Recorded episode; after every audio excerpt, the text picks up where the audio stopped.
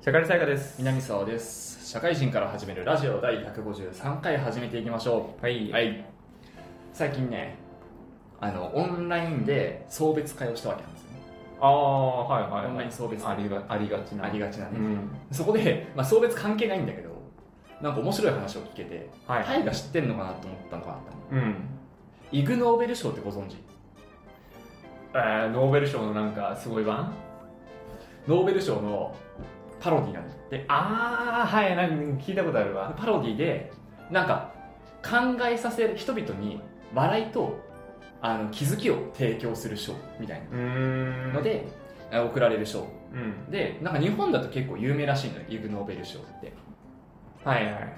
その理由が13年連続日本人が受賞してるらしいの、うーんまあ、だから日本で結構取り上げられがちっていうのを聞いてね。はいはい。でそのイグ・ノーベル賞なんだろうって調べたら、うん。いやマジで結構面白くて。うん。でまずイグ・ノーベル賞ってノーベル賞みたいになんちゃら賞っていうのがあったりするのよ。数学賞とか文学賞みたいな、はい。平和賞、はい。でそれって各部門があってじゃあ各部門にこの研究を当てはめてこうじゃなくてうん。逆にあこれ面白いねって思った賞からこれ何賞にするみたいなはいはいはいはいはい。あ数学っぽいから数学賞みたいな。うんうんうん。平和っぽいから平和賞みたいな、はいはいはい。っていうなんか適当な決め方をしてるね。うん。賞で。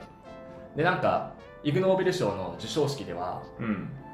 実際のノーベル賞はなんか5分間ぐらいのスピーチ時間があって受賞者に、うんでもイグ・ノーベル賞は1分しかスピーチがなくて。うん。うんその1分過ぎると8歳の女の子が「もう飽きた。どけ」って言ってくるんだ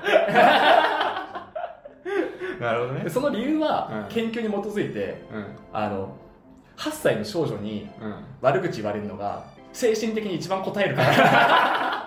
らしいんですよ、確かにね。まあ、っていうちょっとふざけた賞があって、うん。でその中で面白そうなのがあったからちょっと大河にねうん。共有っていうか、うん。話していこうと思って。一つが無能な人間を上司にするべきっていう研究結果があったんですよ。うん。これイグ・ノーベル賞経済学賞はいはいはい。受賞したんだけど、うん。でその理由が例えば優秀な営業マンがいたとしてうん。その優秀な営業マンを部長にしようと。はいはいするとあの優秀であった営業成績がなくなるわけじゃない。はいで部長になってそれ以上の成果が発揮できる確率っていうのはこんなもんですよみたいな研究はい結果があっはいてでその結果、ま、理論値がマイナスになったみたいうん。なで逆にえ無能な人を上司にすると上司になっても無能な可能性があるよねみたいな。うん。でその結果理論値マイナスになっはいはいたじゃあどうするべきか。うん。くじ引きで決めるのがいいんだと。はいはいはい。くじ引きで決めた結果うん。理論値がプラスになったの。おおーまあまでその理論値がプラス1.5%ぐらい。あまあで逆に有能な人を上司にした場合は最高値はプラス10%ぐらいあるのよ。うん。うんでマイナス値もマイナス15%ぐらいあって理論値がマイナス5%みたいな、うんうんうんで無能な人を上司にしたパターンはあの最高値はやっぱプラス10%ぐらいうん。でマイナス値もマイナス12%ぐらいあって、うん。結果マイナス2%だねみたいな、結果くじ引きで決めるのがいいと。うん。うん。そうね。プラス あの無能な人でもはい。この会社にいたらもしかしたら自分も昇進できるかもしれないっていう。うん。っていうマインドからあの会社に定着する率が高くなる、うん。つまりくじ引きで決めるのが一番理論的にいいんだみたいな話があって、ほーって思うじゃない。おお頭いいね。確かになるほどなみたいな。はい。まあまあね。あったりして。でもう一個があこれ平和賞を受賞してんだけど。うん。あイギリスの海軍でうん。あの演習中にねうん。あの銃弾を撃つじゃない。うん。銃弾を撃つ代わりに声出せと。ほバーンと言えと。そしたらあの費用対効果考えた時にう効果は、まあ、マイナス何パーされるけど、うん。費用はそれ以上に浮くんだみたいな。そうだよ。しかも平和だよな。実際効果としてはなんか自分が撃たれたかどうか分かんないじゃん声で。うん。分かんないけども分かんないからまあ効果落ちるんじゃないのみたいな。うん。その落ちるよりも額の方が上だと。うん。で声と銃弾の速度違くないっつったら銃弾って実質音速ぐらいらしいの出るの。はいはい。がだから声が届くのと同じぐらいの距離で弾速が届くんだと。頭いい。う んだからふざけたことやってはいるんだけど、うん。ちゃんと研究にはなってるのよ。でその人たちって受賞した人たちってちゃんとした学問者でうん。そのちゃんとした学問の方がそのななんか研究してる中で気づいた面白さ面白いものを発表するみたいはいはいはい。作品だからちゃんと研究結果になってるしうん。ちゃんとその学術的なね根拠とかもある上で面白いっていうのがうん。すげえなんか、さ尊敬ポイントだよね。あユーモアのセンススもあんのかよお前らみたいななんかでも本当哲学チックというかなんかなんだろうな。なんかおーそうそう来るかみたいな。違った角度が来る感じだよね。そうそう。結構面白くて他にもなんかバナナの皮で滑るってどんぐらい滑るのとか。うん。まあいろいろねそういう付随するものいっぱいあって。うん。あの中には皮肉込められたものがあって。うん。日本にえー原爆が落とされちゃった日うんうんにあの原爆、えー、と核実験をしたフランスのうん。軍に平和賞が贈られるっていう皮肉だったりね、ああお前こんな日何してくれとんじゃっていう皮肉確かにねそうそう。ね。はいはい。っていう皮肉込みがあったりで単純に面白かったりとはい。いろんな賞を受賞してて結構長いの。1960年ぐらいからずっと続いてる賞で。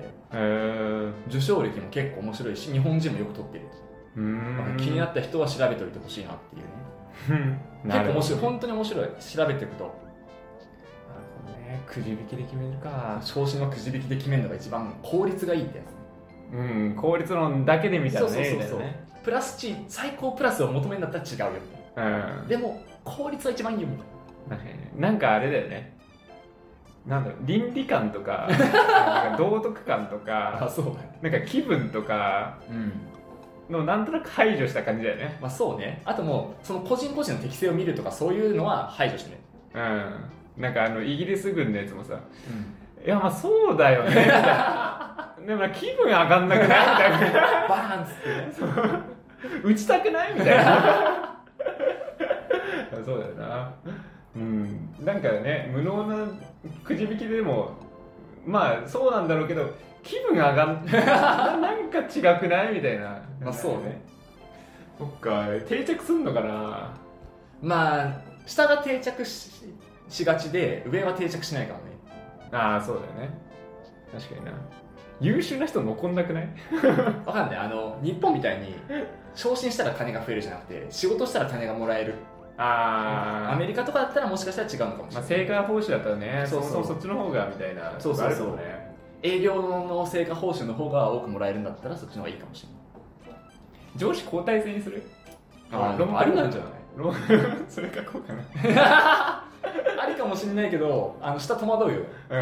また方針変わったよみたいなあ来年お前なみたいな。去年大河でさ、うん。あの成果主義みたいなこと言ってさ、うん。次の年俺でさ人情主義みたいになったら変わったじゃん方針でも来年俺だしなみたいな。それはなんか部下からして鬱陶しいかも。変わったり？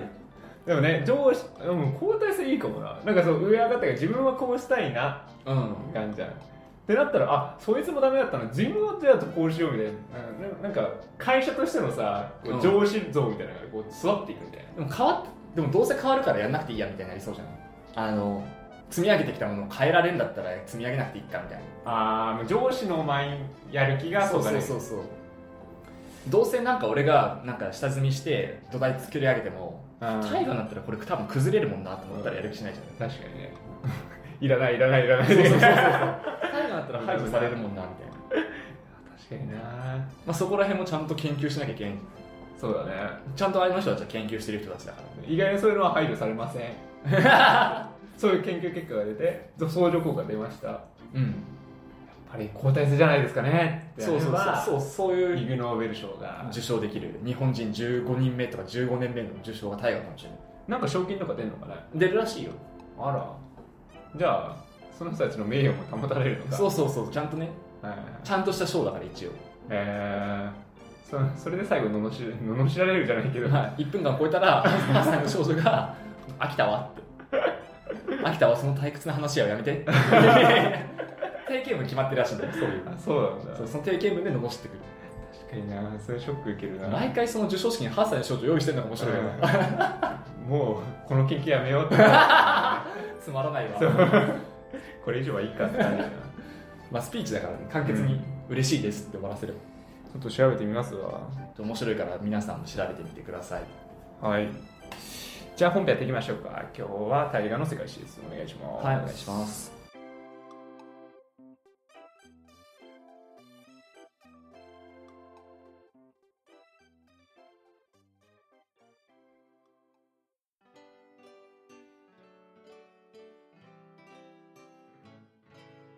はい本編です。お願いします。今日も三国志やっていきましょうか。はい。前回はですね石壁の戦い話しましたね。はい。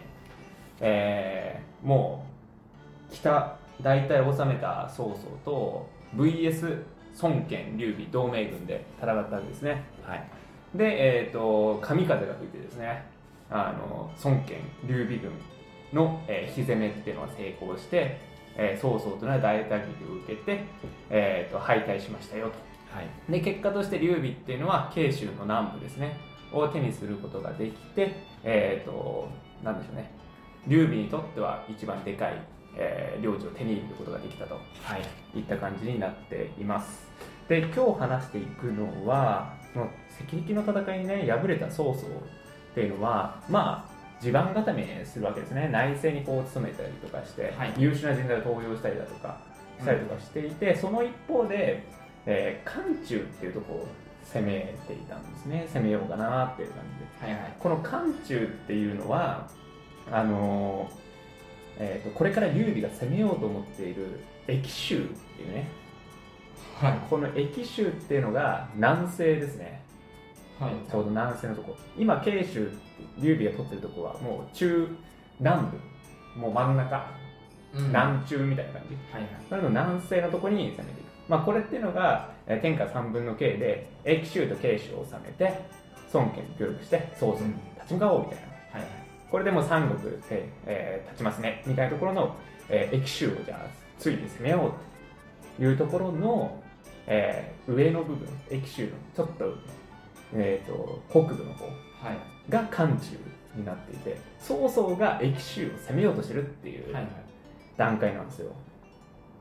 で、えー、とその、えー連絡がですね、まあ、益州にですねあの連絡が行って、えー衝撃が走るわけですね。で、ここの益州を治めている人っていうのは、劉将っていう人ですね。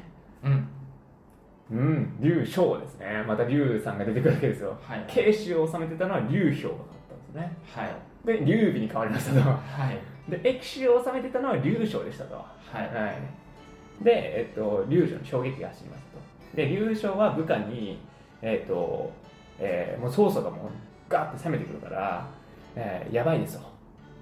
うん。で、慶州に、えー、劉一族の劉備ってやつがいますねと。はいうん、同じ劉姓だもう劉のあの名字だから助けを求めてみてばみたいな感じで信玄要請ですね。劉将っていうのは援軍要請を劉備にするわけなんですよ。はい。で、えっと、劉備にとってはあの益州進出の足がかりが欲しいなってうん。思ってたわけなんで、えーこの援軍要請っていうのは願ってもない要請だったわけなんですね、はい。うん、で、えっと、慶州にいたんだけど関羽と諸葛亮と趙雲とか結構主力をこう残して劉備っていうのは益州に向かったんですね、はい。うん、で、えーとこれを聞いて起こったのは孫権さんですね。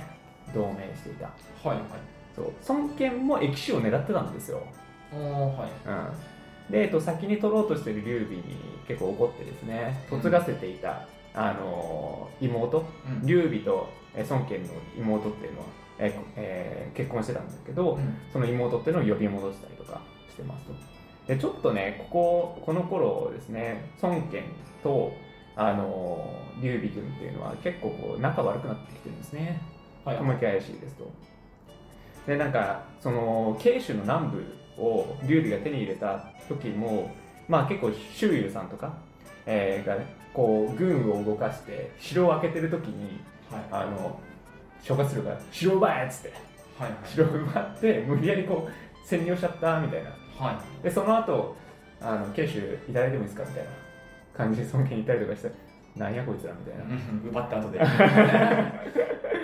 みたいな感じになったりとか諸葛亮が益州をね手に入れたら慶州を返すんではいは煽ったりとかしてるんでまあちょっとね、うん、雲行き怪しいですねみたいなはいはいはい。感じですね、まあともあれ劉備さんっていうのは益州に入るわけなんですよ。はい。で、まあ、劉将からあの益州の劉将からしたら、まあ、あの願ってもない感じなんで、まあ、歓迎されてですね、うん。うん、でえっとじゃあ劉備あの行ってくれと。お前援軍来たんだから攻めてくれと。うん。いった感じでこう攻めていくんだけど、えー軍を途中まで行ってね劉備ってのは止まるんですね。はい。動けませんととでえっとこの時攻めろって、えー言ってたの漢中の長老っていうね、えー人のとこに攻めるはい言ってるんだけど、この長老さんっていうのはその黄金族と一緒で、まあ、その同教宗教集団みたいなはい。人たちがこう治めていてそこを征伐しろって言ってたんだけど攻める途中で止まる劉備さんが。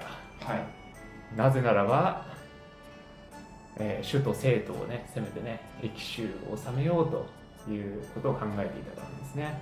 はいはい。だから攻めてる場合じゃないとそんなとこ。っていう段階だったんですよ。で、えっと、そこでずっと止まっててあいつは何やってんだと劉将さんは思っていて、まあ、結構周りもね怪し怪しみ始めてたわけなんですよ。はいでどうにかしてもう劉備的には動かなきゃいけないと。もう攻めるか攻めないかみたいな。とこを考えなきゃいけない中で軍師の宝刀がですね、えー劉備に対して選択肢を迫るわけですね。もう3つの選択肢から選んでくださいと。1直ちに生徒を攻める。うん。2、えー、慶州慶州に帰るふりして、えーぐ武将たちをね劉将の武将たちを殺して兵を吸収して生徒を攻めると。うん。3番目慶州に帰ってゆっくり考えましょうと。はい。どれですかと。うん2位選ばせようとしてるのかなみたいな。みたいなとこなんそれに、えー、と結局ですね、2を、あのー劉備は選んでですね、戦略を実行して生徒を攻めていくんですよ。はいはいで、それに合わせてですね、あの慶州に残していたその諸葛亮、趙雲、張飛なども同時に進行してきている。生徒にね。はいはいっていう段階におります。だから結構残ってる、慶州に残ってるの関羽ぐらいですかね。うん主力なのは関羽来てないんですようん。で関羽が残っています。で他は、えー生徒まで来ていると。いったところで、えー、と生徒まで攻めていく、えー攻防の中で軍師の宝刀を戦いでなくしてしまうっていうねアクシデントが一応ありつつですが、えーどんどん攻めていってですねついにあの、えー、益州の首都である生徒を包囲するわけなんです。うん。劉備を。ただこの、えー生徒っていうのは、まあ、城内にね3万のえー兵がいたりだとか1年間籠城に耐えうるぐらいの兵糧を持っていた。うん。から生半可な感じだともう落ちないうんっていう、えーところだったんですよ。うん。どないしようかなっていうところでうん。膠着状態が続いている中できっかけとなった出来事が一つありましてそれっていうのが馬長っていう人物が劉備軍に参加したこと。やってます、まあ、この馬長っていうのも有名かなっていうところがあるんだけど、えーこの馬長さんが誰ですかっていうところなんだけど、うん。さっき話したその宗教集団である、あのーえー長老の近くで勢力を誇っていた、あのー武将なんですよ。ちっちゃいところでね、はいはい。まあ長みたいな感じかな。みたいなところで、あのーえー曹操とも戦ってたのね。攻め攻めてる、うん。攻められてる段階で。っていうところで負けちゃって、あのー劉備軍に参加してるんですよ。はい。参加しましょうって感じでどんどんあの首都の方に向かっておりましたと。でこの馬長っていう人物はやっぱりこの負けたものの曹操曹操の軍っていうのをすごい翻弄してですね、えーかなり検討していましたんで、はい。この武勇の名声っていうのが益州全体に広がっていたと。うん。いうのがあってこいつはやべえってやつが降りてきてるっていう現実が劉将の耳に届くわけですね、うん。ボーンって「馬長来てます!」何ってなるわけですね。はいはい。ってなってあのーもうこの劉将っていうのはですねもう戦う気も失せてしまってですね。はい。あのー結局恐れおののいて戦意喪失。劉備に対して無血開城と。はいはい。いった形になってしまうと。いったところですね。でここでもう劉備っていうのは益州を手に入れましたと。はい。いったところなんですがそうやって何やかんやってる間に、うん。あのさっきのねあの益州の北部にある漢中うん。は曹操に取られちゃって。るうんバコーって取られちゃっていてえっ、とそういう戦いをやっているさなか一方であの曹操っていうのは呉にも呉というか孫権の方にも攻めていってるんですよ、はいはいはい。もう強大な軍を持ってますんで、うん。攻めておりまして、えー、とその時ですね、あのー孫権をボッコボコにしてるんですよ。はいはい。曹操はですね。もう孫権を大敗北を喫してですね。あのーまあ検討もしてたりとかするんだけどうん。結局、あのー戦いさなかで、あのー曹操に対して和睦を申し出るんですね。うん。うん。で、えっと、これがまあ進化の例をもって、あのー和睦を申し出るといったところで、まあ、この進化の例っていうのが、まあ、普通にあの土下座みたいな感じですね。うんもうあの対等な和睦ではない。はいはいはすいませんみたいな。許してくださいお願いします。そうお願いしますって感じで和睦をなっていると。いったところ。なのでまあちょっとねあのー尊権側がもう圧倒的徹底交際みたいなはい。感じからちょっと外れちゃったんですね、っていうところなんですよ。でさらに曹操っていうのはこの頃皇帝に次ぐような位である王の位っていうのも与えられてるんですね、うんでそれが義王っていうはいはい。位を手に入れている。だからこれは皇帝に次ぐ位です、うん、っていうもう盤石の状態の曹操。うん。で漢中も手に入れた。ここから駅手に攻めていくぞ。うん。っていう曹操。VS 駅手を手に入れた。あ劉備。っていうのでここからが漢中をめぐって曹操 VS 劉備の戦いになるんですね。うんで、えっと、この戦いっていうのが、まあ、2回あるんだけど1回目はもう曹操の軍の勝利なんですよ。うん。で2回目は帝軍団の戦いという戦いになっていて、えっとまあ、ざっくり話すとこう劉備軍がですね大規模な奇襲を仕掛けるわけですね。ううん。ん、これに関して、まあ、有名な、えー、と曹操軍の武将である花公園っていう人ですね、はいはい。まあ、前花公とが出てきたと思うんだけど、うん。まあ、いとこですね。うんの花公園っていうのを討ち取って、えーえー曹操がめちゃくちゃ怒ってですね。もう弔い合戦じゃーみたいな感じで、はいはい。えーまあ、曹操結構弔い合戦やりがち。弔い合戦ややるんだけど劉備ってのはこの帝軍山にですね堅牢な陣を引いてるんでなかなかもう曹操は、えー打ち崩せないと。逆に死傷者が増えちゃって脱走兵も増えちゃったりとかして、はいはいああもうどないにもなりませんというところで漢中から撤退していくわけですね、はいでこれで劉備っていうのは漢中も手に入れた。はい。っていうところになっています。でただねこの曹操がねうまいうまいところがねこう撤退するときに漢中にいる住民っていうのを自分の領地の方に移住をさせてるんですよ。はい。わーってなってるんで後々あの劉備はですねこの住民が結構いなくなっちゃったことによってもう兵力が減っちゃうし兵力がそもそもいないあの食料が全然作る人がいないみたいなところで、食糧難であるとか兵力不足に悩まされていくみたいなはいはいところもあったりとかします。うん、でそうしたまあ漢中も手に入れた劉備っていうのは、えー、と漢中王っていうのに宣言するわけですね。はいはい宣言なのだから与えられたわけじゃない。だからこれ明らかにこの曹操が義王をもらったことによる対抗の、えー宣言だというところになってます。えーまあね、ともあれですね、曹操軍のこの大軍をですね、こう劉備は追い払ってですね、漢中から。っていうところで、今もう劉備のあの名声っていうのは、機運とともに大いに上がっているような状況になってるんで、今後劉備は上げ上げになるのか、ならないのか っていうのが今後の話になってくるかなと思います。じゃあエンディングいきましょう。はい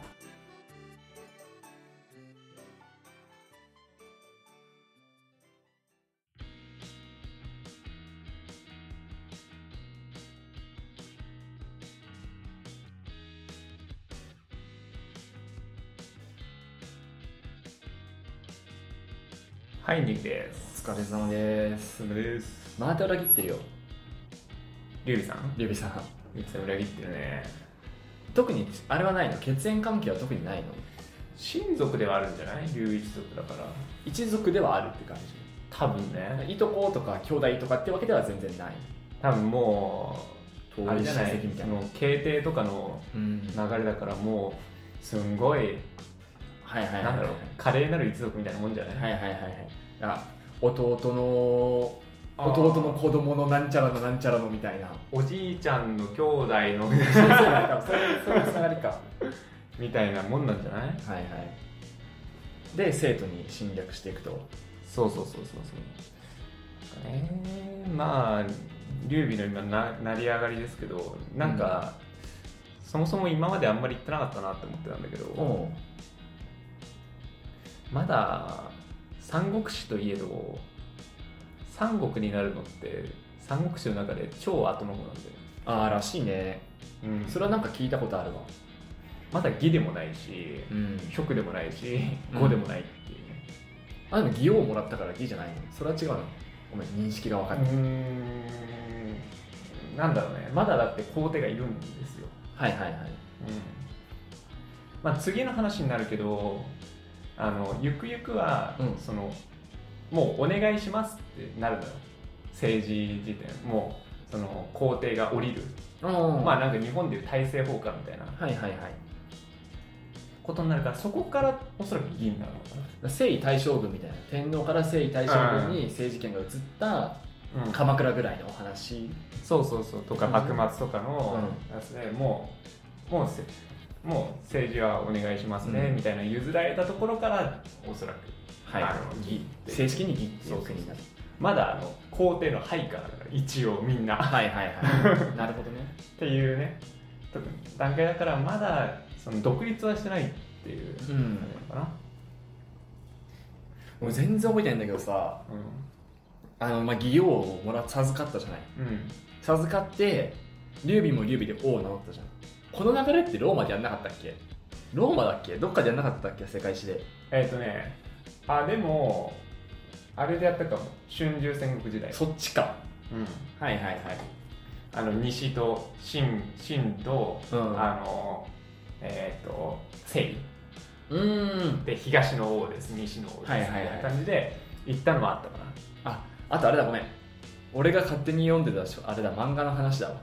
あそう。あ方針演技の話だわ。うん中央がいてあ陰と州の話だよね、はいはいはい。中国の昔の話で中央がいて一方で武聖王って名乗ったじゃない、うんあのうん州の方がね。陰の中央に対して州でそうそう。武聖王とか名乗って武王とか名乗っておあっちも王名乗ったぞこいつみたいな、はい、ふざふざけんなよみたいなね。そういうのはね。中国御用達なのかね。日本でもなかった。南北朝うん。言葉上皇の時。天皇とした問題。2人いた時ね。そうそうそうそうそうそうそ2 人いた時ね。ちょうどそこで戦争した時日本でもあったよね。うん。同じ流れ。まあ南北朝ってそうだもんな。うん。南北朝。南北。左遷された先で王な天皇を名乗り出したやつがいて。勝手に名乗り出るやつ、そうそうそう。あるある。やっぱ王っていう自分が王だとしてさ他に王っていう名乗ったやついたらムカつくんかね。うんもう張り合いたくなった。あ俺が本当の王だってなんのかね。でもこの時もうでも劉備59歳ぐらいよ。還暦前へえもう年じゃない。もうおっさんもおっさんよ。うん。だからもうもう名乗りたかったんだろうね。そろそろ王じゃねみたいな。そう。まだ何もやってないけど。そう。でもやっぱりねもう義が強いんですよもう強いねまだ。まあまだっていうかもう強いわ。土地がかん多いし人口も多いし、賢いんだよね、そのなんか人員引き上げるとかね。そうそう負けそうになったら人員引き上げるのが一番手っ取り早いわだから今のもう勢力図でもなうん。劉備ばっか話だけどうん。義5色なのよ。うん。大きさ的にも。はいはいはい。まだまだ、まあ、でも今日言った漢中なんつったらもうちょっとのちょっとよ。埼玉県ぐらいの大きさ。日本でいうと。埼玉県ぐらいの大きさでしょ。これで漢中取ったぞ。ー劉備が叫んでるわけですよ、うん。うん、今んとこそうね。日本でいうと義が本州。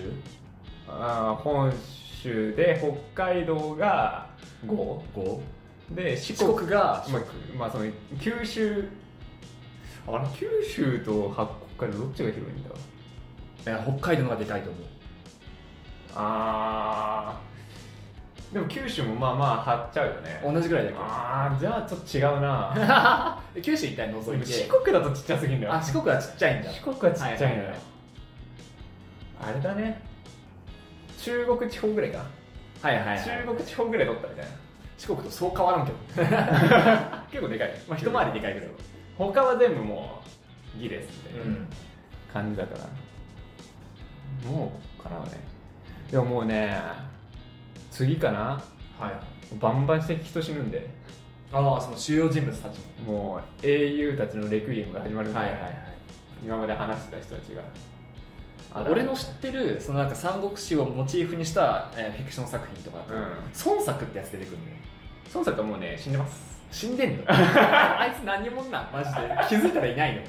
あいつはあのー今言ってた孫権のうん。お兄ちゃんですね、はいはいはい。あいたね。はい。そうそうそう。で孫作の前が孫権なの。はいはいはい。孫の片い方のお父さん。はい。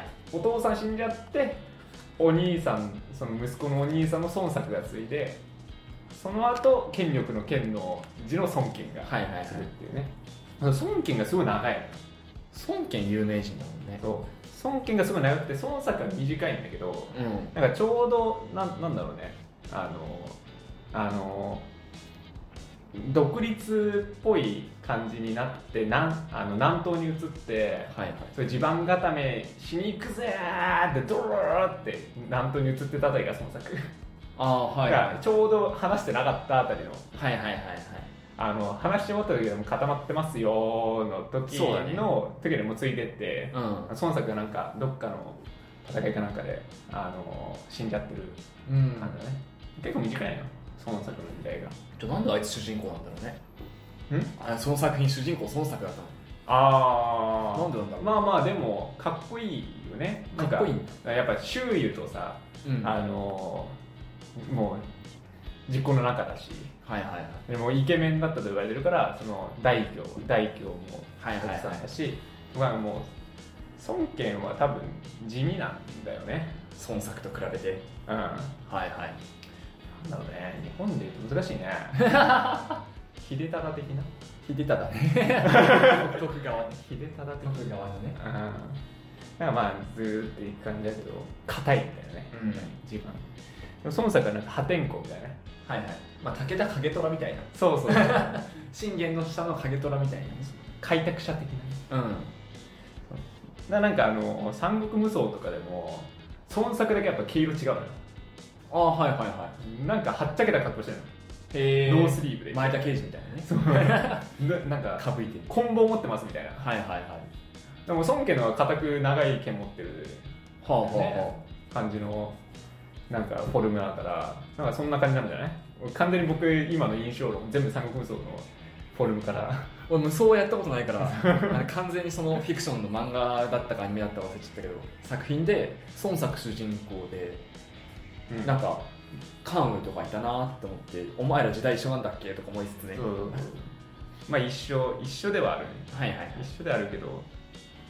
当然曹操とかもいたし袁紹とかもねいて。うん。その作品内ではだから本当炎章の時代だね炎章の時代ちょうど、だから諸葛亮とかいなかったんだよね。諸葛亮いないよ。いないよね、うん。その時代だから。そういう作品だったかな。諸葛亮出てきたらもう孫作死んじゃってるところなうん。そうなんだよだからあいつも生きてたもんね。あのー、なあ呂布。な呂布もいる呂布も生きてたから。ちその時代その時代か。はいはいはい。あなんとなく時系列が整理できた。わ俺もずっと孫作って何者なんだろうってずっと思ってたからさ。うん孫作はね僕今回話してないんですよ。なるほどね。いやいつの人か分かんないから俺いつ出てくるんだろうってずっと思ってて。なんかね僕らのイメージで言うとそういう有名な人たちオールでいるんじゃないのみたいな。ずーっとね、いそうな気がするけど結構序盤と後でとか真ん中と後ろで、うん。全然あの出てくるプレイヤーが違うというかさ。あ交代するってよく言うもんね。その、うん。主人公交代じゃないけど。そうそうそう。なんか例えばショックだったらさ脅威とかさうん。知ってるかもしれないけど脅威とかはもう全然後の後っていうかもううん。最終盤だから、はいはいはい。最終盤だったりとかするし。まあ諸葛亮も言ってしまえば真ん中からだからね。途中本当に途中からだよね。本途中から。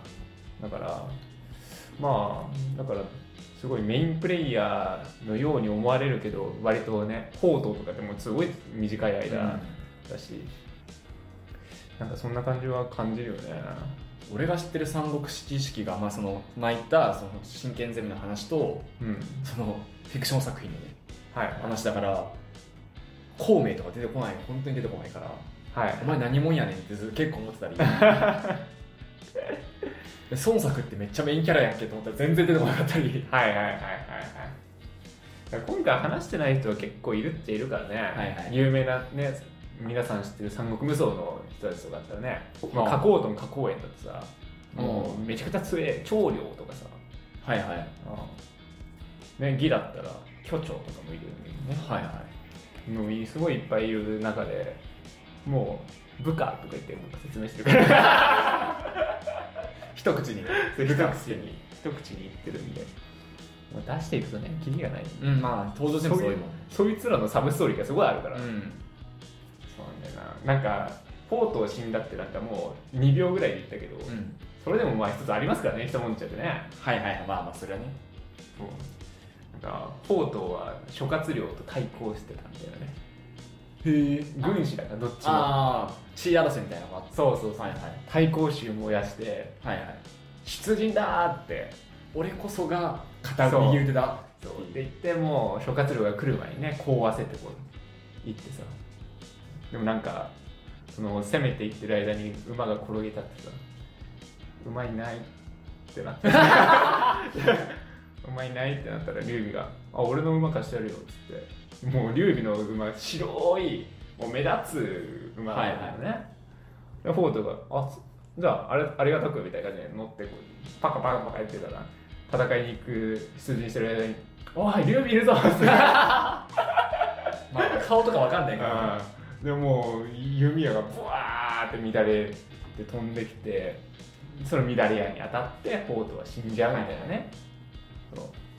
その前にうんなんかその前にポートは死期を悟ってたみたいな。ここで死ぬこの開けた景色を見て、はい山に囲まれてなんかあここで俺は死ぬのかってちょっと前に分かってたはいはい。アイルトン・セナみたいな感じ。そう なんか演技とかだとねそういうはいはい。すごいエピソードがあったりとか。マジでアイルトン・セナだなんだろうね。なんかもういっぱいいるけどみんな刹那的に生きてますよね。まあ戦戦時中だからね。うん。そんな中まあ59まで生きてる劉備さんはさすがっちゃさすがだよね。何歳まで生きるんですかね。えでも言うてだってその頃でしょ。だってうん。織田の織田信の時点でさ人生50年って言ってるわけじゃん、で59でしょ。もう死ぬんじゃない、あと5年後ぐらいには。あら。わかんない。俺知らないけど。65とかで死ぬんじゃない？そうだね。これからもうバタバタ倒れていくんで。うん。ね。そのこいつが死んじゃったらもう知らない人ばっかりなんで。ああそうなんか最後の方だから面白くないっていうもんね演技も、うん。その人たち死んじゃって。そうそう。だもう名前とかよくわかんない人たちが出てきます。うん。聞いたことないようなやつとかまたそいつらも龍とか円とか孫とかいう名前を持ってるんでしょそうそう。にあの二世俳優みたいなやつが。そうその中でねまあ生き残っていくやつらもいるわけなんでね、うん。いやーあと今7回目だからあと3回？ああはいはい。で終わったらいいね終わったらいいね。終わったらいいね。だいぶなんかもうねやろうと思ってたやつとはずれてるもん。ああはいはいはい。赤壁の戦いの時もやろうと思ってたとこの3分の1ぐらいまでしかコースもなくて。やっぱやっぱり書きたいこといっぱいあるよね。伝え、はいはい。あるよね。ってなって。やべやべ巻かなきゃって言って今日ビュンって巻いたから。ビュンって巻いちゃったからようやくまたロードに乗ってきたような感じ 無理やり軌道修正したねそうなんだよ。伝えてないこといっぱいあるんですよね。そうだよね。だいぶはしょってるもんね。あー。今日漢中って言ったじゃん。うん。もう漢中ってもうすごいさもうなんか中国ってすごい面倒くさいなって思う。孫権と孫権もいたりとかするじゃん。うん。漢中の上漢中なんだよね。漢字が違うだけ。そう。あのなんだろう。関係性の漢の漢の中と、あのあの漢字の漢の漢中ね、うん。もうそこにいてもう馬長はもともと漢中にいたのよどっちだよ？上の方の漢。中でさっき言ったのそう宗教集団の長老ってのが下の漢中に。はいはいはい。もうそれは難しいよね。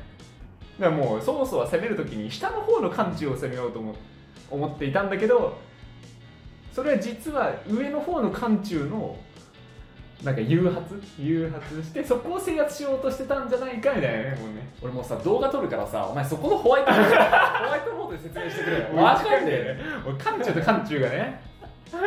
よもうそこのホワイトボード使ってくれよ。字で書いて説明してくれ地図と。いや本当ね。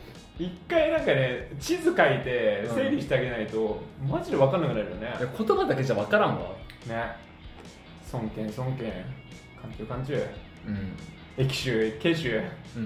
もう全部書いてくれよ欲しい。清州もいましたね。せっかくさそここ会議室でさ、うん。ホワイトボードもあるのじゃあ、ね。ちょ書いてくんない？いやいいよ。あの視聴者の方々はしょうがない。ごめんなさいだけ。ど 俺俺に俺にだけでも分かりやすくしてくれ。いいのねここだからここって。伝わります？あそこそこ駅州ねってなるから、そうなんだよ、まあ、駅州も分かんないでしょ今。場所はまあまあ下の方、まあうん。下の方っていうのも上が上がそうそうっていう情報があるから下の方なんだろうなっていうのを補いしてるだけで。上は固定されてるからね。そうそうそうそう。下の方のどこやねんっていうのはなってるわ。そうだよな。難しいね。後で図解しようか。ちょっとあの本編中にしてほしかった。今理解しても、そうなんだよ。でも次のために皆さん理解してないと次の説明をしてくれよ。そしたら次の回で。ああいやまあ。収録がさ変になるじゃん。前回のおさらいっつって前回はこういう勢力図でしたっていう字に書いて今回こうなりますみたいな。ね。あそうだ先にね。そうそうそうそう。先にね。先に図解しとけばいいね。そうそう。あ現在の中国地方みあはいはいはい。なんかさたいもうそうそうの話をずっとしてるとさ、なんか相づちで僕もそうだけどそうそうって言っちゃうじゃん。もうずーっと気になってしょうがないんだよね。わかんないです？こういう時。いやあんまりそうそうって言わねえあそう、もんあのなんだろう。人物としてのそうそうも言わないし。